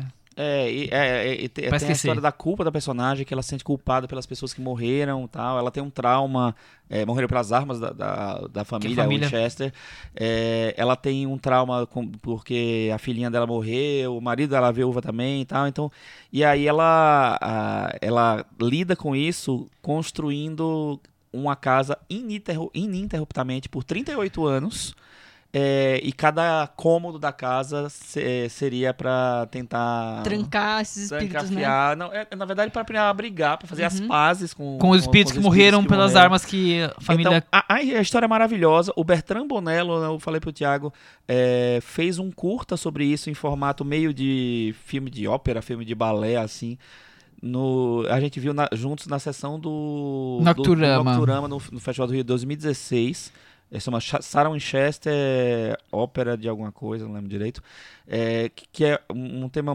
é, Enfim, é um, é um curta bem interessante e tal. É muito mais digno do que esse filme. Eu tava super empolgado com a, a ideia desse filme, mas. A ambientação da casa é legal, porque ela te dá essa sensação, É. mas não consegue. Assim, não, não, não evolui, assim. Não, não tem nada o filme Cara. que atrai a não ser a ideia da personagem. É, nossa, mere- merecia tanto um bom diretor ali. Um James, se o James Wan pegasse esse filme, ele ia fazer um filme bom. Vamos prometer que semana que vem Você fala. não recomenda nada? Não recomendo nada, porque Nada? foi esse filme que Nada, eu nada. vi. Deixa eu outras falar coisas só do uma Oscar. Não, antes de nada, terminar. nada, nada. Posso? Pode? É, eu esqueci de fazer o post do projeto Replicante do, do, Por da- favor. do Blade Runner. Na verdade, vou fazer hoje quando eu chegar em casa. É, e a gente tem dois ingressos para o Blade Runner que vai ser exibido na, na Cinesala no dia 15. Dois ingressos para a sessão das 7 e dois ingressos para a sessão das 9. Então, entra lá no post. E como é que faz, Michel, para ganhar? que- quem quiser, manifeste-se. Manifeste-se da maneira mais sociais. criativa possível que a gente vai dar dois pares de A ingressos. sessão é dia. 15 de março na Cinesala, Então- em São Paulo, Pinheiros. Dá tempo de vocês se manifestarem quem tiver interesse em levar um par de ingressos na faixa. Tiago, eu não vou sugerir nada, mas a gente vai prometer um filme pra semana que vem que o- povo tá pedindo. Ah, sim, nossos leitores, nossos leitores não, nossos ouvintes, nossos leitores do blog, Nossos ouvintes do ouvintes. podcast, é, espectadores do nosso futuro videocast, É? que nossos, Promete, não promete que o nossos povo vai pedir. varandeiros, É, depois, nosso depois eles cobram, viu? Não, nossos varandeiros de plantão, mais de um já cobrou que a gente falasse sobre o sacrifício do servo sagrado, um filme que a gente fingiu que não existiu, né? A gente tentou fingir, mas A não gente- estão A gente deixando. fez de conta que É. não teve. Mas, é, A gente viu, é, Assim, vamos ser sinceros, a gente cogitou É. ele pra, pra pauta, A gente acabou falou, entrando em outros ah, filmes. O Chico acabou não vendo ainda, mas o Chico vai ver e nós vamos discutir ele, talvez numa rapidinha de recomendação, é, talvez ou- como ou tema, vamos, ainda, vamos ou ver. maior que uma rapidinha, porque tem muito pano pra manga. Vamos ver o filme. que, o que, que limão que vai. Que limonada vai sair desse Então, limão. ó, se você viu o Sacrifício do Servo Sagrado, não entendeu nada, ou entendeu e quer ouvir nossas opiniões, Yorgos Lantimos. comente já no nosso cantinho do ouvinte, entre lá no blog, já deixa comentário sobre o Sacrifício do Servo E semana Sagrado. que vem gente alguma coisa vamos falar. Os comentários que vocês deixarem, né, sobre o filme. E É se, você aí. mostra, e se você mora em São Paulo, vai no Cinesesc ver os filmes da morte do Luquino Visconti. Eu já vi dois e são muito bons. Essa semana eu vou, vou ser facilmente encontrado lá, eu espero assim. Até semana que vem, tchau. Tchau. Tchau.